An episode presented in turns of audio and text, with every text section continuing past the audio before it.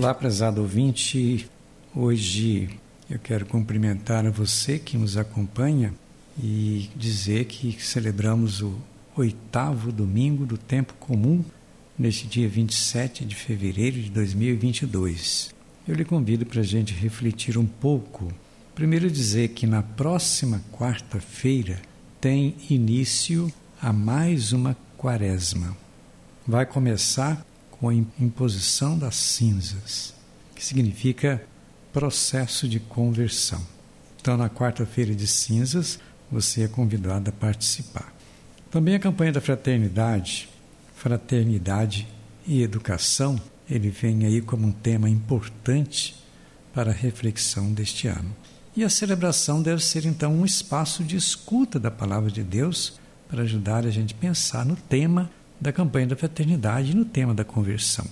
Palavra que deve abrir os nossos olhos e os nossos corações para a realidade da vida.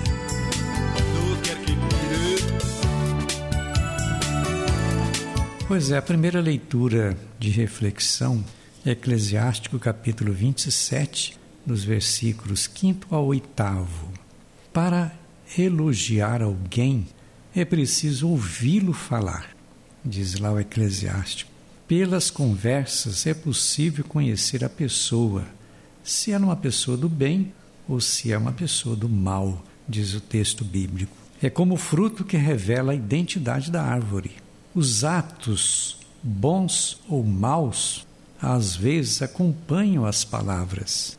A identidade de cada pessoa vem, logicamente, de suas origens. Então, se recebeu um tipo de identidade, principalmente da família, a sua vida vai ser marcada por aquele, por aquele fato, daquele jeito.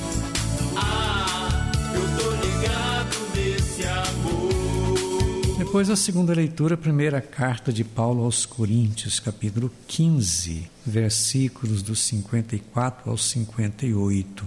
O que que a gente pode refletir sobre esse texto? Diz lá que a vitória do cristão ela foi dada por Jesus Cristo. De um ser corruptível, passou a ser um ser incorruptível. Foi revestido de incorruptibilidade pela ação salvadora de Jesus Cristo. E Paulo fala que a morte foi vencida pela vitória da vida. Isso aqui é fundamental para a vida de fé. Ele convoca a comunidade de Corinto a ser firme, ser inabalável na sua fé é um convite também para nós, para que a gente tenha firmeza na fé e principalmente compromisso com a fé. Esta firmeza vem do encontro pessoal com Jesus Cristo. Isso aí é fundamental. Mas um encontro que se concretiza no encontro com o irmão, na convivência, na vida da comunidade. Estamos na nossa arquidiocese esse ano celebrando o ano da caridade até para dizer que esse encontro entre as pessoas deve se transformar num, num gesto também de caridade. Isso é fundamental, significa partilha, partilha dos dons, das palavras, do relacionamento e da convivência.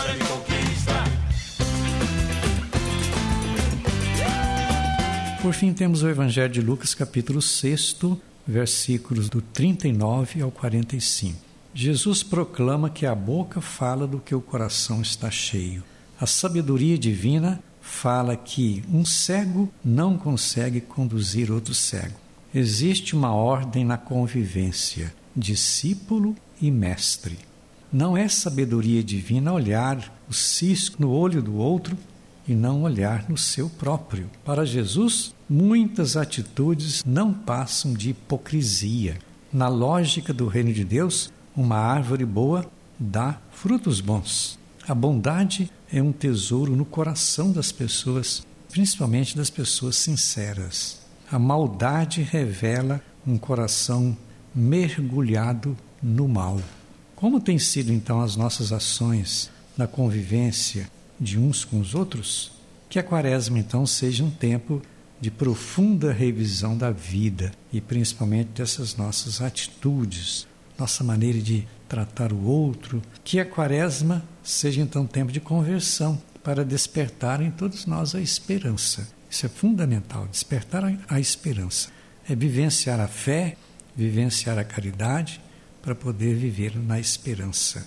E o nosso desejo é que o ciclo da quaresma seja fértil para todos nós, possa produzir frutos na vida de todas as pessoas para a gente ter uma vida saudável.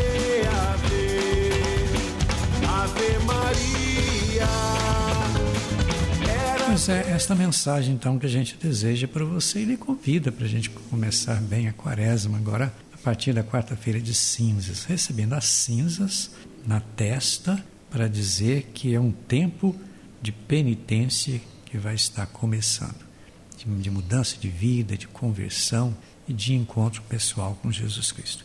Eu fico aqui, Deus abençoe você, em nome do Pai, do Filho e do Espírito Santo. Nosso abraço e até o próximo programa. Maria é a mãe